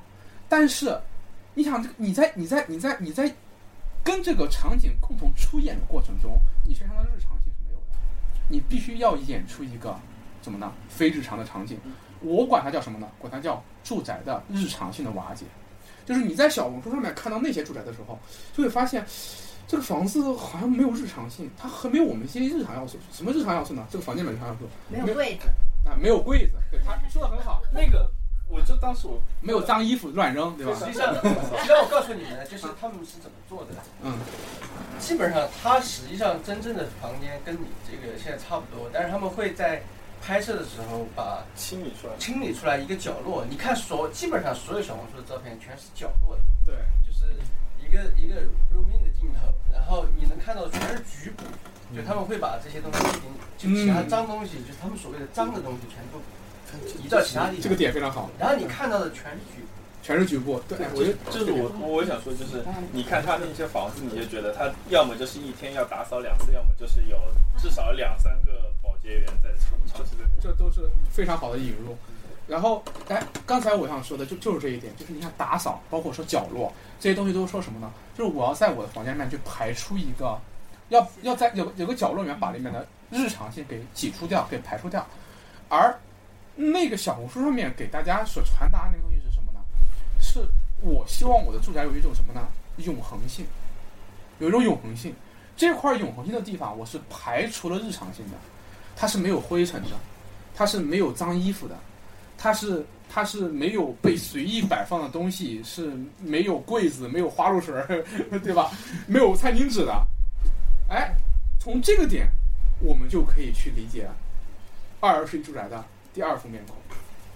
但是呢，还还没没进这么快啊。我还是要总结一下这个现那个实证主义的住实证主义住宅的归宿。所以说，实证主义住宅的归宿是两个，一个是什么呢？一个是机器，一个是神庙。因为我们从刚才政府和资本在住宅设计的这个宏观博弈中可以看出来，我们的住宅其实是被当做机器一样生产出来的，而我们每个人其实都是机器中的一个小零件一样，对吧？你是就是你跟那个住宅构成了这个社会的一份子，一个核心家庭。就你的家庭和那和一个和一个标准化的住宅构成了你跟这个社会的这个这个一个一个一个同质化的关系嘛？那同时呢，我们自己又因为这种焦主体性的焦虑呢，又迫切的希望自己的住宅具有某种永恒性，然后它反映在小红书上这种品味焦虑上面呢。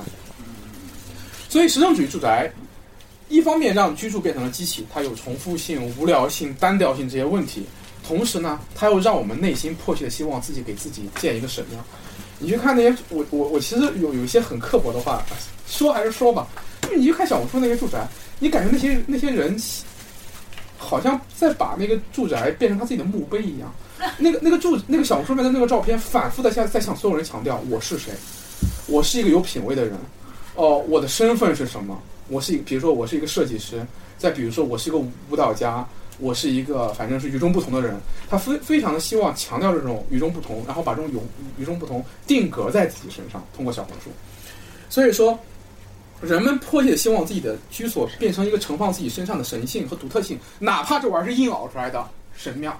所以说，我们这个时候就能在住宅上面看到一个一个在我们瓦砾坛中反复被强调的一个结构，就是我我一直在说。我们去看建筑的时候，如果不从实用主义的角度看的话，我们可以在建筑上看到它的临时性、日常性和纪念性。对应在住宅上呢，它就是棚屋，也就是说它就是个遮风避雨的地方，和神庙以及中间的日常性就是住宅，中间的日常性住宅。而实用主义建筑它的问题是什么？它把中间的日常性给挤出了，它导致了日常性的瓦解，以至于现在的住宅，要么是棚屋，要么是神庙，没有中间态。就好比热米说的，我在我的房间里面辟出一个角来，那个角是神庙，这样的地方是棚屋，而没有中间态。实证主义住宅的一个重要的问题就是。就是棚屋代表的一种活力、可能性、临时性，而神庙代表的一种秩序、永恒性、纪念性，而这两者是两个极端嘛？极端总是容易滑入的，而中间的这个作为日常性的住宅，它被实证主义给挤出了，而日常性恰恰是住宅中最重要的部分，它让住宅是住宅。一个住宅被挤出了日常性之后，它只有两个归宿。要么是一个永恒性的神墓，一个墓碑，一个一个一个纪念碑，一个我是谁，一个高喊着我是谁的悲惨现代主体的纪念碑，或者呢，或者是一个完全的丧失自己主体性的一个机器的临时的遮风避雨之所。我想问一下，为什么这个地方你可以得出一个结论，就是实证主义它必然会挤出日常性？就比如说你我们现在在的这个空间，它是不是一个实证主义的住宅？我们的分辨是把它就是条条分理析出来。我待会儿正好要说这个房间它不是一个实证主义住宅，而它它是的，它的框架上这个小区它有一个实证主义的框架，但是让这个住宅变成一个变成。这么具有日常性的一个空间的东西，恰恰是他身上反实用主义的那部分，他恰恰是他身上反实实用主义那部分。这个待会儿我会讲。我觉得提提提出来这个这个这个质疑很好。我刚刚也想说，就是你说到那个就是棚屋跟什么神神庙，或者说你用小红书跟另一个什么东西来对比说，就是你说他们排除了，或者说这是现在的一个特征。就我觉得，就那两头可能都是很小一部分。生活中大部分还是过日常性的东西。你要说的是日常性的东西，它仍然在。但是这个日常性的东西，可能跟大家所想的日常性东西它不一样。日常性在这里，我觉得首先，在这里，在我这里，它是一个学术性的表述，它是我，我是我首先我首我首先要我我要我要怎么说？就是因为大家会质问我的是什么呢？就说那我我平时这个生活，我我的生活我我的生活难道不是日常生活吗？那我要说句难听的了，我想说的是，你你到底？想一想我过那个生活是不是日常生活？我想说的那种日常生活，可能是某种希腊式的圆融式的日常生活，是一种具有主体性，一个人生活在大地之上，与自己的土地和身边的人和自然和人文要素发生关系的一种整全性的生活。我把这个东西定义成日常生活，而我认为你把你自己每天早上七点钟被闹钟吵醒，然后坐地铁去上班，然后这个所谓的日常性。管它叫日常生活的话，那就是小红书这个例子举的不好，就是它确实太特殊了。我的意思是你拿那个来说，你的日常性被排除了。其实我们没有 get 到你那个日常性。但我想说的日常性排除其实是两边儿，一方面你的身上机械化那一部分，就是被系统卷入成一个螺丝钉的那一部分，是一种日常性的瓦解。同样的，你迫切的为了反抗那一头，去滑向一个为为自己营造一个永恒神庙，那其实也是一种日常性的瓦解。它是往两头瓦解。学学刚才想说，就是就是我想说，就是呃，我可能我我现在本能的会觉得，就是我不知道你的实证主义住宅定义到底是什么，就是但我会觉得它其实它里面是留有很多空间。就比如说你举一个萨福伊的例子，就我们两个有去看过那个萨福伊，就会觉得你它是以实证主义的这样的一个思维创造出来的一个住宅，但是它其实它那个里面是。既可以容纳，就是你说的这个神庙是纪念性，也可以容纳那个日常性的。OK，所以我觉得没问题。实证主义它里面是可以包容这些东西的。萨福伊别墅它是不是一个实用主义住宅？我认为实用主义住宅它是一个，它不能指着某一个建筑说它是不是一个实用主义住宅，因为一个住宅它不可能作为一个百分百纯实用主义住宅，它是不可能的。我想说，就如果让我给萨福伊别墅有个定义的话，就萨福萨福伊别墅，它是在现代主义和实用主义兴起过程中，住宅的一个倾向。然后，但是它你说里面有没有日常性的东西？有没有当然有一个人只要是住进去，他的日常性马上出来，日常性马上出来。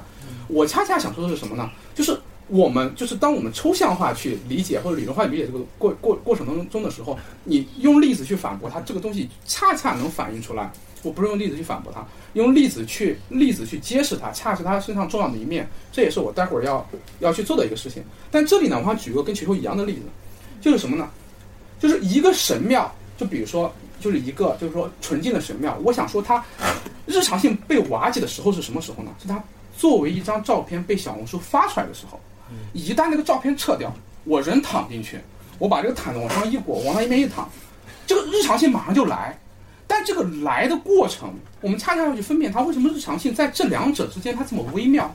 这个地方我也想查一下，因为我觉得就是你说的，别人呃，他把这个地方收拾干净，然后拍一张很好的照片，然后他用这个东西来暗示自己想要一个什么样的生活，他其实是用这个照片是告诉自己他想要的、他理解的美好生活是什么样子。我觉得这个这个东西，它跟他的日常性也是不排斥的，因为。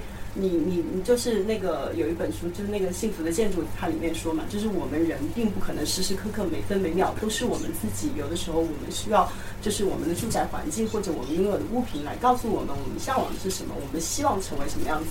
就是说我他的那他去拍一个很好的照片，他来时时刻刻来提醒他自己，他想要一个什么样的生活，什么是美好的，这个也是就是说是一个生活里面需要的一个部分呐。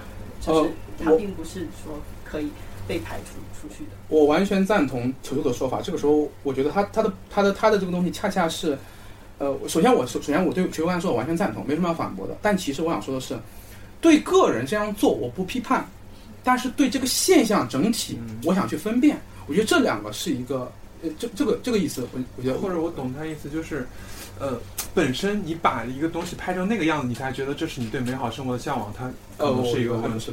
我觉得，我觉得，我觉得这都没问题。就是你一个人想怎么做，包括你发小红书，包括你去，就是这这个这个做的过程，就是我就我自己，就我我我我有千万种视角，就像就是说，它是个视角问题。嗯，就是他一个人去做一件事情，有千万种视角。但是，就比如说啊，互联网的现状里面，每个人每种发言。和每种每种应对，我们都可以在某个视角中去寻找它的合理性，但整个互联网的现状，我们去分辨它的问题和它跟现代性问题之间的关系，我觉得这两者不冲突的。就一个是微观视角，就是我个人去在我的角落里面搞出来一个小红书东西，我觉得这个东西没问题的。而且这是一个人生活在，就是包括我们生每个人，就我我也上班，就我每天也上班，我身上也有机械性的那一面，我也发朋友圈，对吧？我也通过我，我也希望我那张朋友圈。能够把我的生命中的某一刻变成永恒，我觉得这两者都没问题。但我恰恰想说的是，现代生活中这三者的分裂，而这三者的分裂它是问题。当我个人生活在现代中，我现代社会中，我作为一个现代人，我以一种这种生生这种这种方式去生活，我也我也没问题。就这两者都没问题。我我今天的这个讲述，它并不是批判。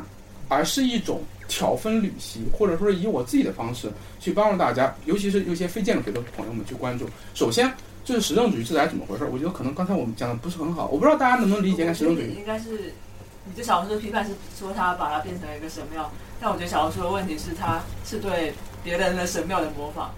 他不是搭了自己的神庙，他是去磨学出你的生活里的那个东西。他没有从我的日常到我的经验性，是别人的经验性我拿来了。假的，对，假的神庙。是如果他是真的神庙，自己的神庙，那是没有。哎，你看你们这两个分辨非常好，就在于什么呢？就在于什么？就为什么一个人想要建一个假的神庙？就因为他真的希望自己有一个真的神庙，但他为什么获得不了一个真的神庙？这就是我们他不知道我是谁。哎，他说的非常对。这就是现代人对我是谁这个问题的焦虑，就是如果我知道了我是谁，我当然可以给自己建一个神庙，就是认识我自己嘛。嗯，但在但在现代社会中，每一个主体在某种意义上都被瓦解了，就就符合讲的主体之死嘛。就是我在现代社会这个系统中，我不可能是一个完整的我，我必须被系统裹挟成为一个工具人，然后我必须去去去成为系统的一部分，然后。在这个过程中，我的自己身上我的那部分在被挤得越来越小，这个时候我就希望把那一小部分，哪怕用一个残缺的神庙或者假的神庙给它包裹起来，局部，对就他认识到自己的局部，就刚刚认识到那个，对，就像他自，就像那个角落是一个很完美的隐喻，嗯就是对那个角落，它我觉得它不是个假的神庙，它在某种意义上是个残缺的神庙。你说那个假神庙中，它有没有有没有某种真的部分？他是不是一个设计师，或者说说他是不是一个有品位的人？在某种意义上，在他他他是不是说那种东西，其实我觉得可以叫做品味的标本。啊标本？它就是它就是完全就是类似于那种，就是有一些美国的乡村里面挂的那些洋啊嗯就是一种 and alternative，就是我极快极极僻极就是迫切的想要找到一个东西去证明我是谁。这种消费主义的焦虑啊，主体性的焦虑，我觉得我我恰恰是想把它和什么呢？和我们现在建筑去做一个勾连，勾连完了之后之后，我们才能想，哎，我们下一步去怎么做？包括实用主义建筑，包括实工实用主义建筑这个东西，我不知道，就非建筑学的各位，你们大概能不能就通过我刚才的聊那个讲述，大概能不能理解什么是实用主义的建筑？实用主义建筑，我如果非让我再对它进行一个总结的话，其实就是什么呢？其实就是科学主义、进步主义、乐观主义的建筑。就非常理性的那种。对，我知道我刚刚为什么有那个疑问，就是为什么我怀疑，就是觉得你实证主义并不必然排斥那个日常性的，因为就你刚刚那个定义的话，就是你的定义其实是实证主义，它其实是从它的一个意图或者是它它的目的出发的，但是你说到的日常性跟什么什么样这个东西又是从结果来讲的，嗯。所以这个这个目的跟结果他们之间是有这个差异。其实我觉得，所以他们应该不是必然排斥的。我是这样。我这边其实中间其实省去了很多的论证过程。首先，呃，那个日常性被挤出现性的过程，它的它的论证，我觉得以有必要的是通过实证主义，就不是说实证主义建筑，实证主义这种这种这种思想方式对人主体性的瓦解，这个东西，我觉得它需要可能可能需要是一个背景的一个一个东西。然后在这种瓦解的前提下，我们去对应，就首先瓦解人和瓦解日常性的不是实证主义建筑，是实证主义，而实证主义建筑是实证主义的物化和外显。所以说，实证主义建筑没有带来这些问题，是实证主义带来的这些问题。就是日常性的消解其实是实证主义带来的，不是实证主义实证主义建筑带来的。但是实证主义建筑有没有问题？它有问题，它的问题不是它恶，因为建筑不可能恶，建筑不可能有判断，对吧？它的问题是什么呢？它的问题是它的错，就是说，因为实证主义它不是一个好东西，所以我们用它来指导你做建筑，呃，或者说实证主义它不是一个完美的东西，或者说实证主义是一个很有很大问题的东西，它会瓦解，它会瓦解人的主体性。那我以实证主义的方式做建做建筑，它带来的后果不是瓦解日常性啊，它带来的问题就是我刚才说的那个神仙打架，建筑师被挤出的问题。它带来的问题是建筑师和设计过程中人文自然要素的挤出，而不是日常性的瓦解。日常性的瓦解不是被实证主义建筑带来的，嗯，日常主义日常日常性的瓦解是被实证主义、科学主义这一套现代性带来的，就是日常的瓦解是现代性问题，它不是现代主义建筑问题。我觉得这样就说清楚了，我觉得这样说清楚了吧？OK，我问一个小问题，可能是我漏了，就是比方说你说那个纪念性，或者说是用小红书那种例子，那另一个那个偶然性，或者说那个棚屋，你指的是那种出租屋，在某种意义上算不算棚屋？你觉得？算算算。嗯就是你会觉得你自己一辈子住在出租屋里面吗？觉得自己一辈子希望住在出租屋里面的人举手。他的身上的临时性特征非常明显，包括我自己这个人身上有很强的临时性，就是我的不修边幅和我穿穿衣服，对吧？只买便宜的，这算不算日常性？对吧？哎，这里我马上就要拿衣服来做例子。日常性的瓦解是人的瓦解，所以说我觉得刚才球球还是很好的，就是我觉得刚才如果不是球球提出来这一下的话，我可能到网上也会被骂，就是说是怎么是实证主义建筑的问题，不对，是我也想说，你刚才有点暴论。我刚才那个刚才的表述其实就是有点有点有点把自己绕进去了。不过我的本意是这样的啊，实证主义建筑没问题，但实证主义建筑的问题唯一的一个问题就是它是被实证主义给给指导出来的，嗯所以导致我们的小区都是那种。对，OK。呃，在这里我想补充一下，我觉得因为这次我呃的准备过程中确实存在一些问题，还有我在线下讲述讲述的时候，因为这个时间比较赶，所以说我省略了一些东西，就造成了我的论证过程的一些断裂。就这个实证主义建筑到底有没有导致日常性瓦解的问题，我觉得在这里呢，我在当时 慌了神儿了，就没有把这个问题解释得很好。实证主义建筑就像我之前说的，它希望把设计过程中的人文要素和自然要素给挤出，然后就留下一个比较干净的、纯净的、理性的论证过程。那么在这个过程中，其实把人文要素和自然要素挤出之后，他就不再那么关注人了，人的居住就不再成了目呃，不再成了一个目的，而成了一个手段。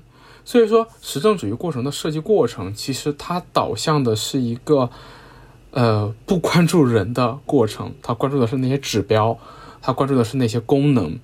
所以说，实证主义是怎样怎样瓦解瓦解日常性的？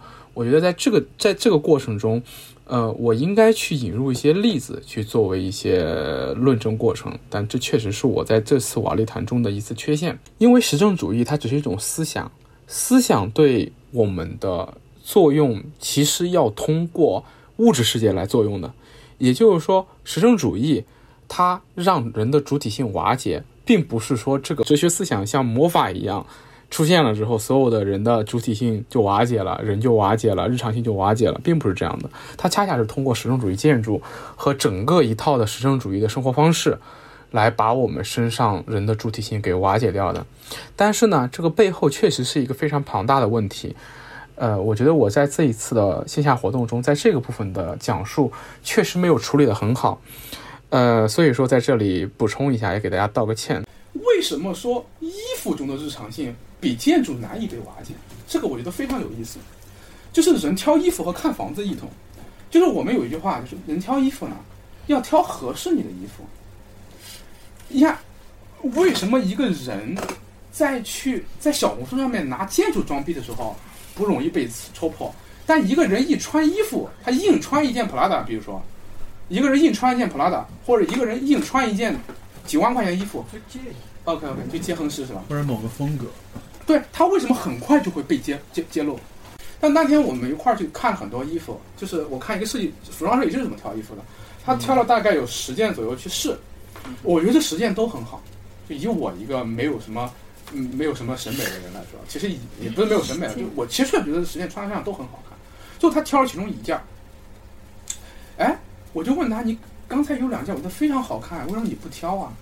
对啊，然后他跟我说，那个就是嗯，他就说那两那几件跟我不合适。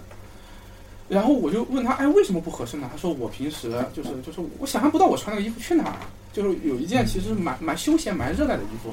我说，如果咱们去东东南亚玩，你可以去穿这件，那是那时候是可以。但问题是我们不在东南亚玩啊，因为我每天上班，我觉得这件我能穿。我当时就意识到，哎，呃，那件是一件小西装了，巨贵的小西装。对，然后呃，就他买衣服很有品位了，当然，然后他，嗯，那个时候我我就我就陷入了沉思，就是说，然后然后然后我们就就就又又聊了很多东西嘛，聊的东西就是叫什么呢？就是就是人只有他其实他他说了一堆，就是怎么挑衣服，就教我怎么挑衣服，说白了就是，他他教我的这个过程中，其实最后最后总结来就一句话，就你要认识你自己，你才知道你挑什么衣服合适。然后呢，他他紧接着又来了一句：“其实你认识你自己很简单，你就想想平时经常出现在哪就行了。”我当时觉得很受启发，为什么呢？这这个当然都是很浅显的道理，经常出现在哪，这当然是很浅显的道理。但他给我的启发不是在衣服上启发，是为什么建筑跟衣服不一样这点的启发，明白吗？因为衣服一旦穿在你身上之后，即便它再贵，它也是件衣服，它的日常性。跟你，它因为它是切肤的，它穿在你身上，一件衣服你必然会思考，我穿着它我在哪儿，就这是个你无法挤出的问题。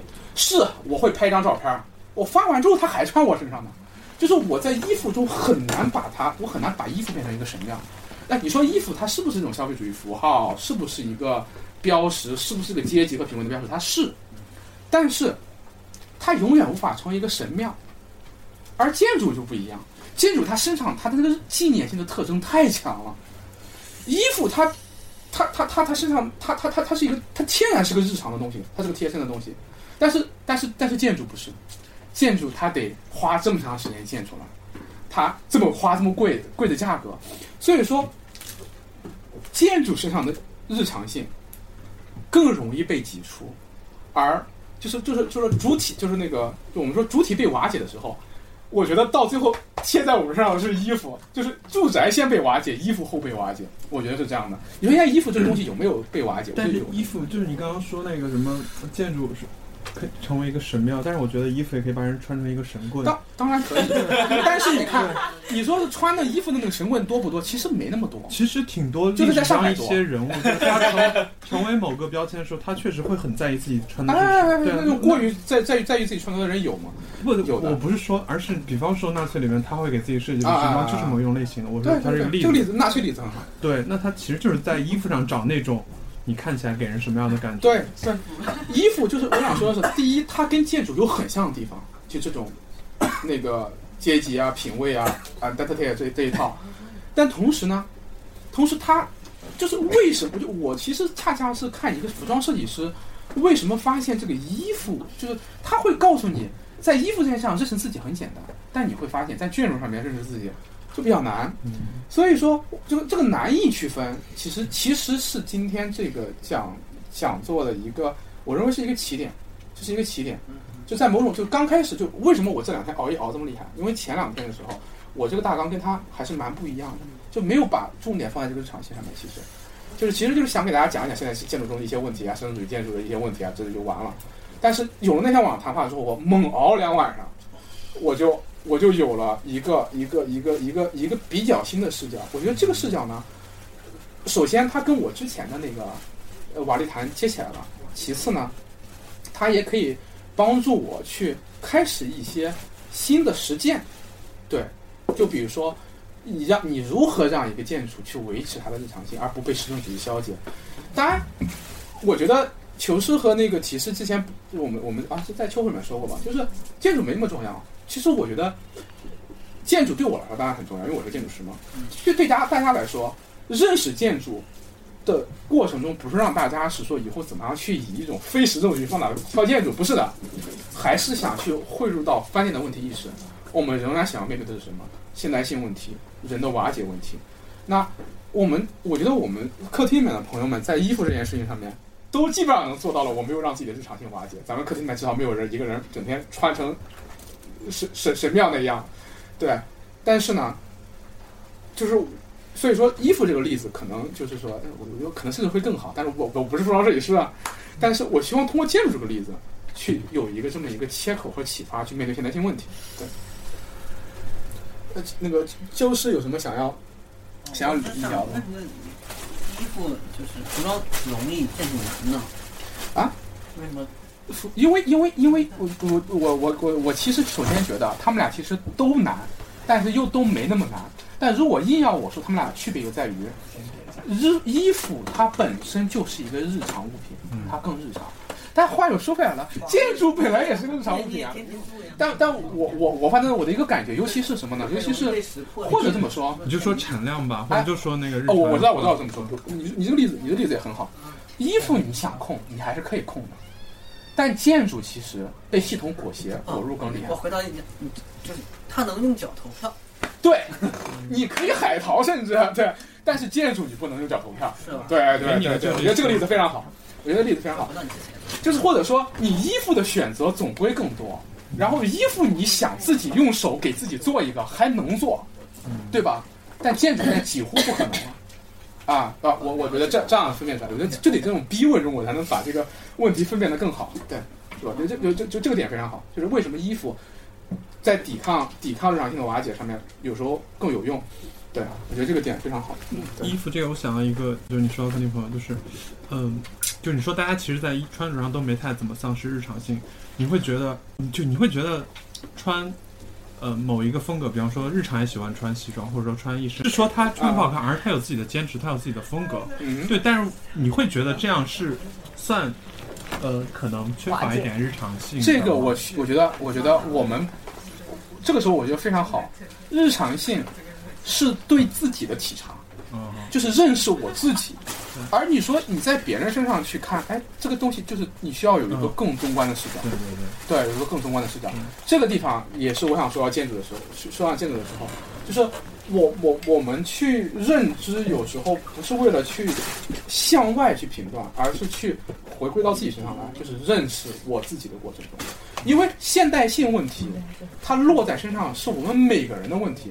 我不是说哦，别人的主体性丧失了，我要去拯救他，不是，而是我的主体性正在瓦解，我想救自己，这是现代性的一个问题。哦，还有你刚才说的，就是客厅里人大概都没有什么丧失，这个就是服装上的日常性。对，嗯，就是我因为我觉得服装没有一个你刚才戳的戳的那张。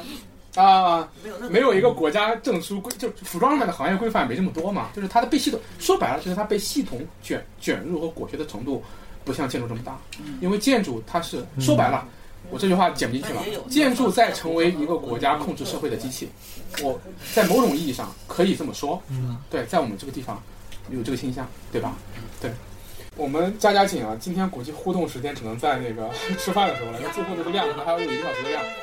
对，刚才